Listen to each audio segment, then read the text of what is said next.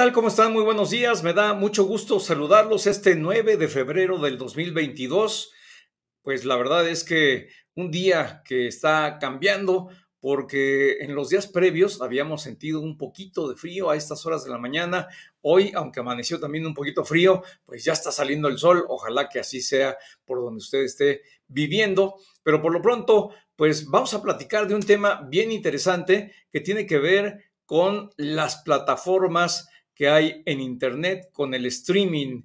Estas plataformas que han cambiado la manera de hacer y de eh, disfrutar eh, pues los contenidos que se están difundiendo, pues esto a nivel internacional, a nivel mundial obviamente, pero aquí en México no ha sido la excepción. Cada día conocemos una nueva plataforma, todos los días vemos alguna de ellas y todo mundo hablamos de ellas. Pero ¿qué es? ¿Qué es este mercado? ¿En qué consiste? ¿Cuántas plataformas de streaming hay en México? A partir de que hace unos días anunció Televisa esta eh, fusión, esta alianza con Univisión para crear una gran plataforma de contenido, Televisa Univisión, que va a buscar penetrar en el mercado de streaming precisamente de habla hispana, pues obviamente viene a marcar una tendencia muy fuerte, una competencia muy reñida entre grandes competidores a nivel global y en México pues obviamente estamos viendo parte de esta arena de competencia. Hoy vamos a platicar con Ernesto Piedras. Él es un experto en materia, pues en muchas materias, pero entre otras en materia tecnológica. Ernesto, qué gusto saludarte. Muy buenos días. Me da mucho gusto que hayas aceptado esta invitación. Marco, inmejorable café que estar aquí contigo y con tu audiencia. Muchísimas gracias por esta presentación y vaya que nos ha impactado y además te diría otra cosa, ya sé que es el tema que nos aborda todo el tiempo, la pandemia, ¿qué diferencia nos ha hecho tener esta capacidad de acceso a contenidos a nuestra elección? Se le llama por sus siglas en inglés, es VOD, eh, Service of Video on Demand, y hoy es lo que sucede tecnológicamente. Estas plataformas dejan en nuestras manos en nuestro smartphone, en nuestro control remoto, la capacidad de elegir qué vemos, a qué hora lo vemos y en qué plataforma tecnológica. Hoy más que nunca, los usuarios, los consumidores, tenemos esa, esa capacidad, ese poder de decisión. Pero bueno, vamos a platicar de este tema y por lo pronto vamos a escuchar esta pieza biográfica acerca de Ernesto Piedras. Ernesto Piedras Director General de The Competitive Intelligence Unit, especializada en el análisis de mercado y la regulación de las telecomunicaciones. Líder de opinión en medios de comunicación con presencia regular en radio, televisión y prensa escrita. Entre sus actividades académicas destaca su actividad como coordinador del Diplomado en Análisis del Mercado de las Telecomunicaciones en el ITAM, donde también es profesor de asignatura desde el 97 en la licenciatura en Economía y Maestría en Políticas Públicas anterior miembro del Consejo Consultivo de la Comisión Federal de Telecomunicaciones y del Consejo de Participación Ciudadana para el Fortalecimiento Institucional de Radioeducación. Bienvenido a Fortuna y Poder. Pues sí, muy bienvenido Ernesto Piedras. Y bueno, pues para comenzar esta entrevista, eh, a mí me gustaría mucho que pusiéramos pues eh, una argumentación general de lo que representa en México este mercado de streaming. ¿Qué es el streaming? ¿Cómo se está subdividiendo este mercado en nuestro país? Es un mercado que hay que decirlos, todavía no es para todos porque tiene un costo. No todos pueden pagar, eh, pues tener una plataforma y en consecuencia, pues la enorme diferencia de ingresos que hay en nuestro país entre la población mexicana, pues hace que todavía sea algo hasta cierto punto restringido para ciertos segmentos socioeconómicos de nuestra población. Pero dada, dado este contexto, Ernesto, ¿quién es quién en el mercado, en el mercado de streaming en México? Cuéntanos, por favor. Claro, ¿cuánto han cambiado las cosas, querido Marco, de la época en que decíamos, vamos a ver la tele?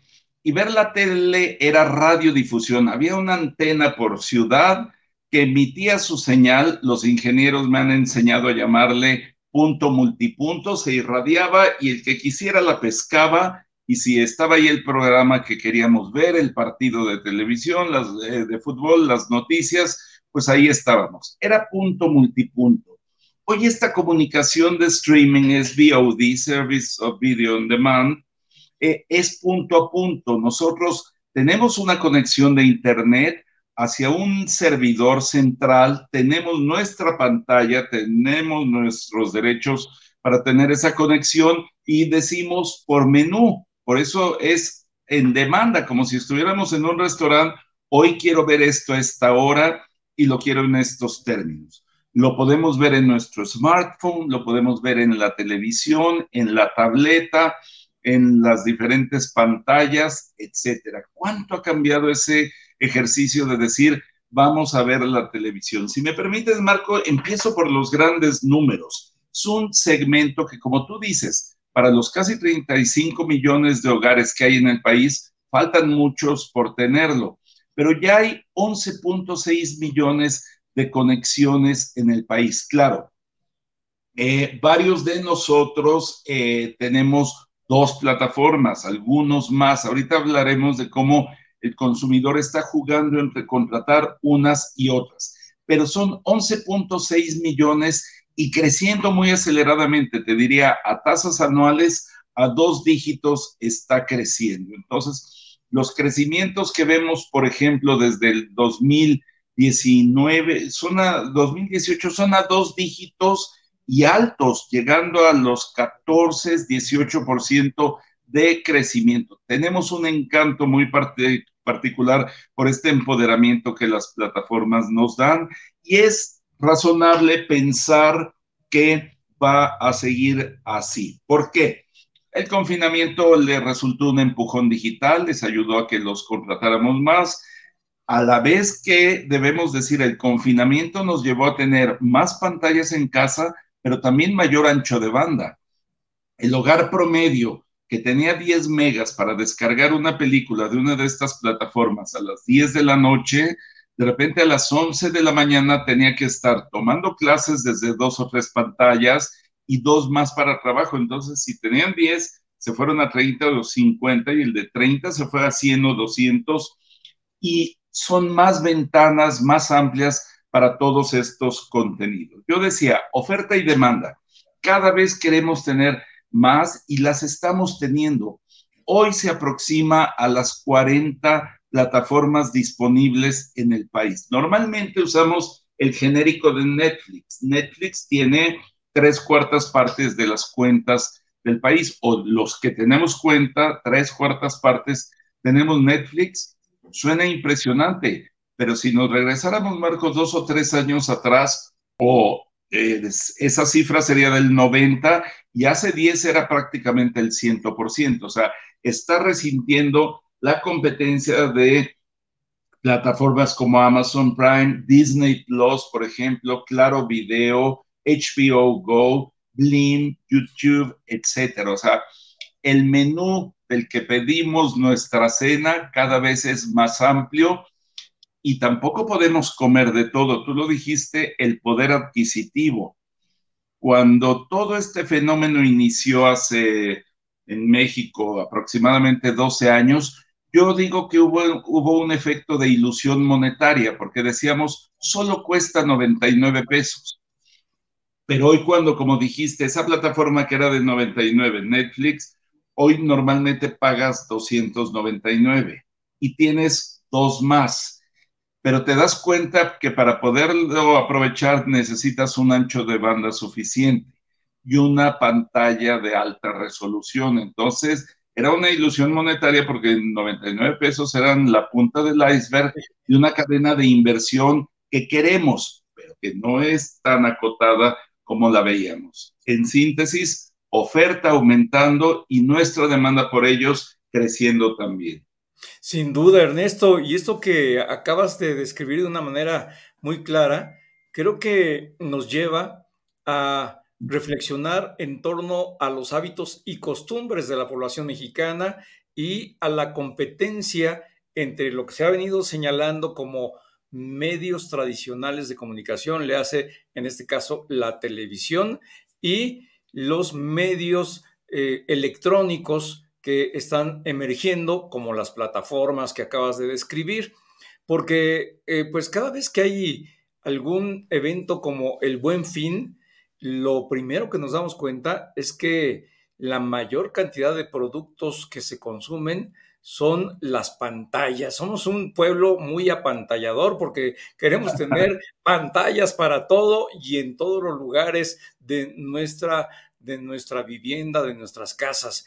Y en consecuencia, pues ese es un hábito muy generalizado.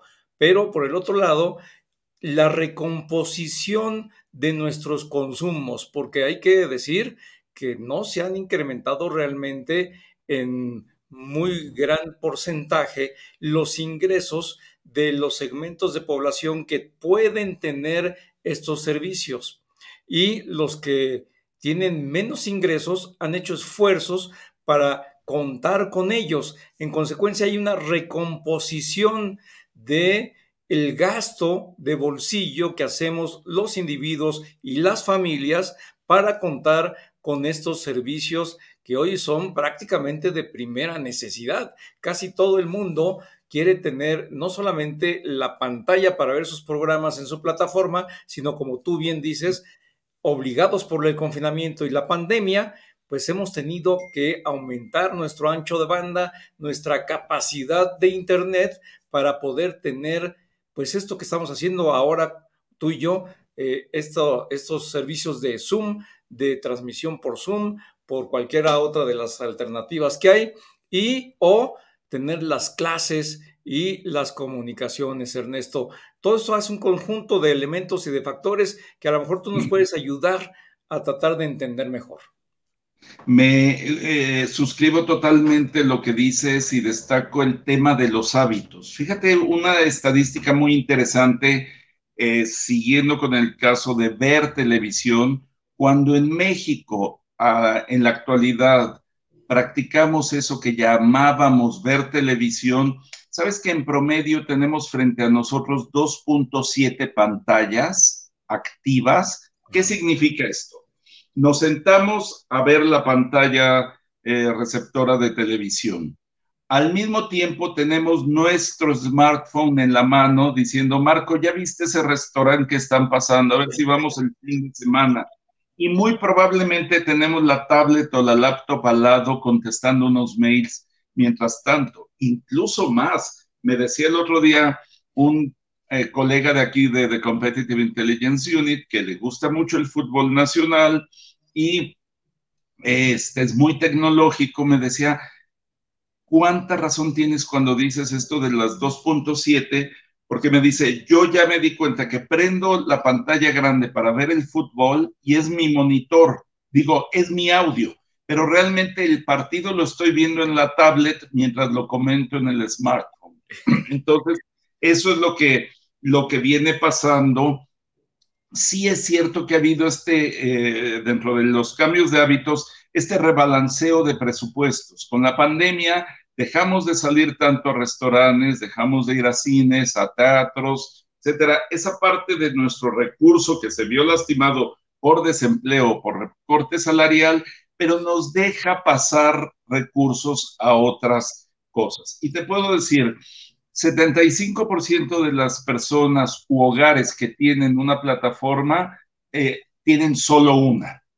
15% tienen dos y 10% tienen tres o más. Está viendo esta diversificación de plataformas, pero también el incremento de gasto.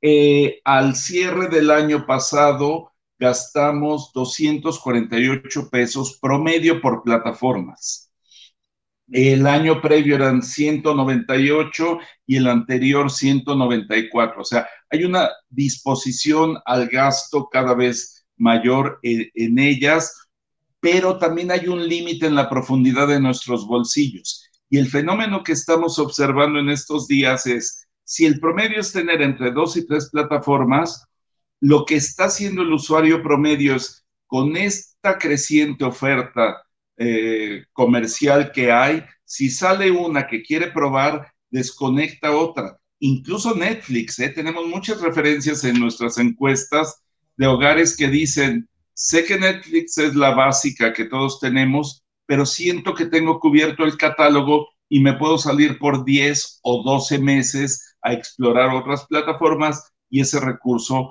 lo paso para allá. Entonces, el resumen de lo que estamos diciendo tú y yo simultáneamente es, estamos eh, frente a un mercado apenas en una incipiente configuración. Hoy hay casi 40, si me fuerzas un poquito, yo pensaría que en cuatro años puede haber 130 a 150.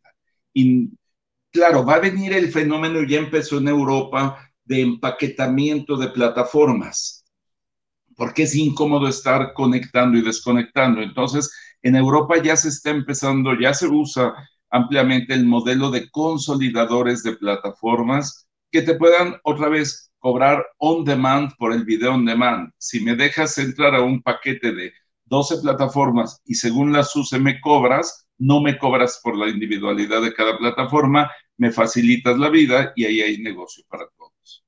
Pues sí, todo va evolucionando y para todo eh, van encontrando nuevas formas de hacer negocio, Ernesto, pero déjame eh, centrar un poco la atención de esta conversación hacia este elemento que está marcando un parteaguas en la vida de México, porque eh, dentro de esta discusión de si las nuevas alternativas de contenido son el último clavo en el ataúd de la televisión tradicional o no, pues hoy estamos viendo que Televisa lleva adelante esta eh, em, eh, operación de compraventa con Univisión, una operación que va a tener un monto económico cercano a los 4 mil millones de dólares y que pretende alcanzar un gran mercado de habla hispana, eh, que son, pues me parece que son alrededor de 600 millones alrededor del mundo.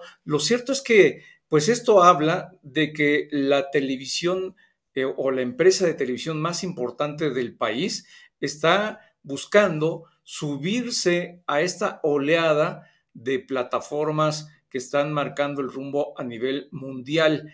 ¿Cuáles son tus reflexiones en torno a lo que está pasando con esta alianza, con lo que va a marcar a nivel internacional, con lo que está, estamos viviendo en México, porque la televisión en México sigue siendo la, televisión, sigue siendo eh, una televisión que sigue siendo muy vista por el nivel de ingresos que hay en la población nacional. Marco, la televisión radiodifundida, bueno, que ahora es digital, y la radio siguen teniendo mucho peso. Te pongo como ejemplo, en Noruega hace dos años de repente dijeron, ya nadie escucha la radio tradicional, todo el mundo la escucha ahí por internet vamos a tomar ese espectro radioeléctrico, démosle otro uso y cancelamos la radio. O sea, ya no hay radio como la conocíamos en Noruega y en México se siguen licitando estaciones de radio. Muy simplista mi comentario, pero diría, claro, México no es Noruega. Noruega no tiene los huracanes ni las familias que se tienen que informar como aquí lo hacen por temporada nuestros compatriotas. Entonces, se ajusta a nuestras necesidades. Pero a mí, sobre esto que comentas de Televisa Univisión, desde que vino su anuncio en abril de 2021, me impresionó.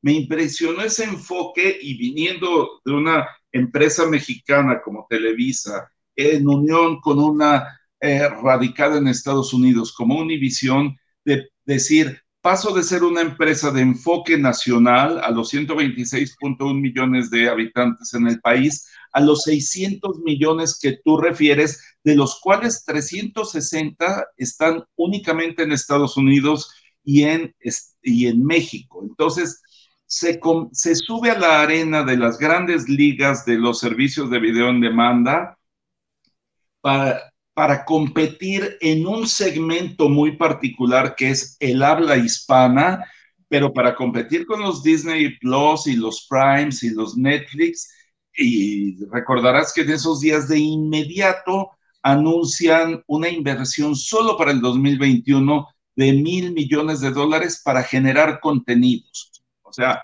más el catálogo de más de 300 mil horas de contenidos en español que suman entre las dos, si ponemos una proporción cuantitativa, es más de 100 veces el catálogo que tiene Netflix en su stock a la fecha. No se trata solo de ganar, se trata de aumentar esa oferta que comentábamos que está creciendo. Se anuncia en abril del año pasado y en septiembre del 2021 el Instituto Federal de Telecomunicaciones autoriza este proceso, no encuentro objeción en términos competitivos, hace partícipe a la COFESE, entonces por el territorio mexicano queda consolidado y hace unos días, en enero del 2022, la Federal Communications Commission, el regulador de radiodifusión y telecomunicaciones de Estados Unidos, dijo luz verde con ello. No hay objeción y no hubo objeción, ¿eh? ni siquiera se dijo, pero con tal condición. Dijo, adelante, porque esta es una operación global, no es de un mercado nacional, no es de un segmento, y lo que hace es seguir poniéndole pasión a este mercado de las grandísimas empresas y otra vez nuestro control remoto para decidir se hace más grande. Somos cada vez más nosotros los que vamos a decidir. ¿Qué implicaciones tiene Si lo vemos desde el lado de las industrias culturales y creativas, Televisa históricamente ha sido un gran exportador de telenovelas, de comedias, de películas al mundo. Personalmente me ha tocado estar en una isla griega perdida, en Budapest, en los lugares más remotos y por la calle escuchar el hablar mexicano, telenovelas basadas en nuestro idioma.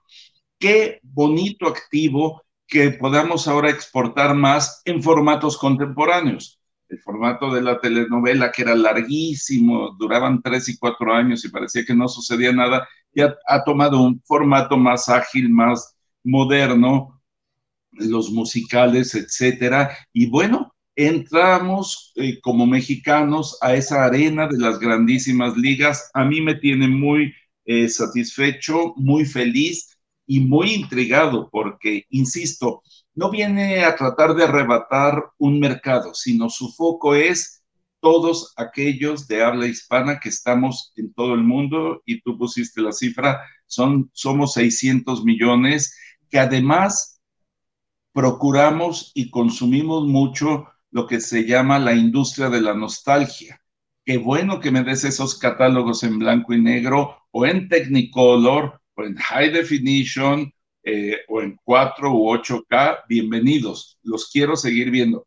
Y hablo de México, pero tú y yo sabemos que cuando te vas al resto de Latinoamérica, los contenidos mexicanos son todavía más consumidos y demandados. Me ha tocado dos veces algo que me habían anticipado, que era estar en Chile y estar en Argentina y que simultáneamente estén pasando en tres canales programas o películas de Chespirito o caricaturas o lo que sea. Entonces, esa huella sigue teniendo cauce en el habla hispana. Sin duda, Ernesto. Y bueno, hay que decir que esta operación entre Televisa y Univisión, pues representa una gran oportunidad para México y los mexicanos. No solamente es algo que va a beneficiar a una empresa, sino que esta competencia va a llevar a que en México las producciones independientes que hoy están siendo contratadas por esas mm. plataformas internacionales tengan otra fuente alternativa que las puede contratar. Hoy vamos a ver que México va a necesitar cada día más guionistas, más productores, más creativos, una gran cantidad de personas y de profesionistas que se van a poder integrar a toda esta oleada de generación de contenido, porque hay que decirlo, en México, pues tenemos esa enorme capacidad de creatividad entre los mexicanos y se venía quedando rezagada. Hoy estamos viendo cómo las grandes plataformas han contratado a varias eh, productoras y productores independientes precisamente porque han tenido la calidad y el nivel de atracción que se requiere para estar en esas plataformas. Y si en México se genera esta posibilidad de que tengamos esa plataforma de creación, de creatividad, pues obviamente es benéfico en muchos sentidos para la población mexicana, Ernesto. Marco, 7.4% del Producto Interno Bruto es generado desde las industrias culturales y creativas. E históricamente, no es raro que tengamos ese patrimonio acumulado arqueológico, pero ahora de audiovisuales, de música. Entonces, esto es muy, muy importante y yo tengo claro que somos un país de fronteras muy abiertas y eso me enorgullece mucho. No nos cerramos a la competencia me preocupa cuando vienen plataformas internacionales a hacer programas de narcos y una plataforma nacional no los puede hacer. La discusión es, ¿queremos esos programas o no? Pero bueno, ahí está un hecho consumado. Pero ahora se revierte, como tú indicas, el proceso. Qué bueno que sigan viniendo esas plataformas internacionales a producir aquí, pero aquí el esfuerzo de Televisa Univisión, fíjate que no es un esfuerzo solitario y tú lo sabes se suma Google, la empresa tecnológica más importante del mundo. Se suma SoftBank, el fondo de inversión para tecnología más importante. The Rainy Group, también fondos para proyectos tecnológicos y el fondo de inversión Forschlight. Aquí fue un llamado de atención desde México con Univision y los demás dijeron, nos sumamos con ustedes. Entonces, es un task force muy, muy importante de proyección desde aquí en un mercado muy complejo en donde los formatos, las capacidades de atención, las capacidades tecnológicas están cambiando y seguirán cambiando mucho. Entonces, por eso yo decía, me parece apasionante esta reincursión desde Televisa Univisión hacia estos campos de contenidos creativos y bienvenida a la competencia, pero bienvenida a la competencia con una oferta enriquecida.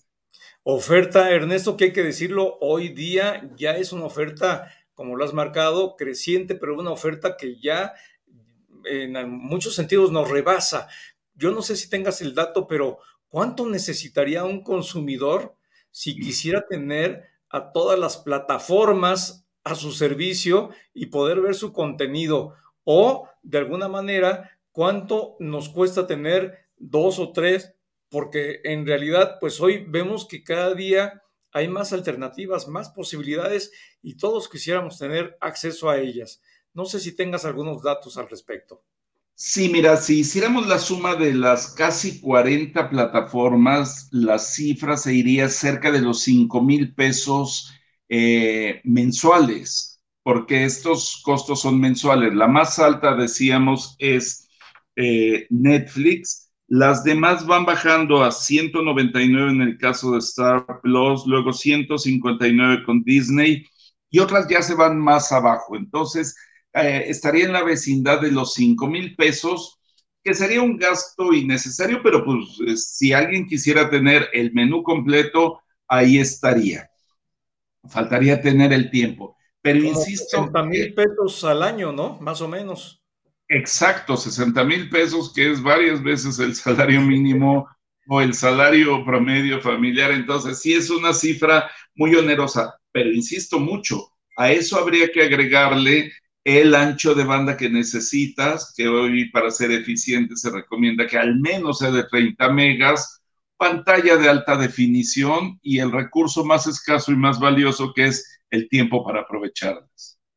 Pues sí, la verdad es que ahí está un abanico de alternativas, un abanico de posibilidades, pero también una gran necesidad de ver cómo podemos hacer para sufragar esas alternativas de contenido que hoy tenemos posibilidad de acceder.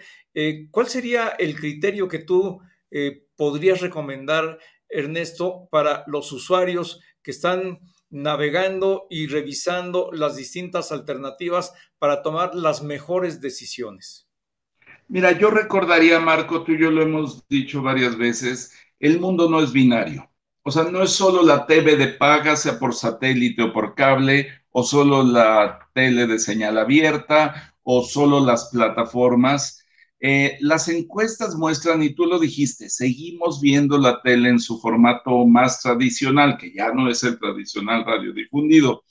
Eh, yo hago frecuentemente esa pregunta, por ejemplo, entre mis alumnos, ¿quién vio la tele abierta la semana pasada? Y noto que hay una reticencia a decir que sí, pero cuando les digo, el partido de fútbol en donde lo vieron, ah, sí, y el noticiario, ah, sí, ay, mi mamá estaba viendo una telenovela, ok, entonces seguimos viendo la televisión. TV de paga. Eh, la gente que corta sus servicios de televisión de paga se le llama en el argot cord cutters. Se quedan solo con el internet y cortan los canales. O cord shavers cuando se quedan con los canales básicos del paquete, pero internet para usar plataformas. No somos un país de cord cutters. Shavers depende de la generación. Millennials que viven en parejas, centennials, puedo creer que ya no contraten algunos canales o algunos paquetes, pero en general hacemos un menú combinado de todos estos. Entonces, sí apelar a la racionalidad, yo creo y veo en las estadísticas que el número de dos a tres plataformas está siendo eficiente y que alternen y exploren hasta encontrar el que eh, resulte óptimo para ellos, porque, insisto, está también la restricción del tiempo y la tentación con los nuevos que están saliendo. Yo veo que aproximadamente cada tres semanas hay una nueva incursión de oferta de servicios de video en demanda, entonces no caigamos en esa tentación para no llegar a esos 60 mil pesos anuales que contabilizaste, pero sí eh, verlo en función de nuestro presupuesto e insisto, ¿de qué sirven todas las plataformas si no tenemos un ancho de banda suficiente? Que la ventaja es que hoy la tecnología celular nos permite hacer streaming muy eficientemente y la tecnología fija siempre ha sido sumamente confiable. Ahí está la otra alternancia que tenemos porque las tabletas, los smartphones y las laptops también entran en este juego, pero volvemos a nuestro punto, Marco. Somos nosotros quienes decidimos si lo vemos en tableta o en qué dispositivo y a través de qué tecnología, si fija o móvil.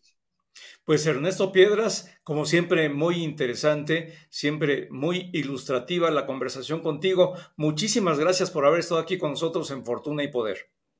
Marco, disfruto mucho siempre de compartir contigo estos espacios y con tu audiencia. Encantado y un saludo a todos.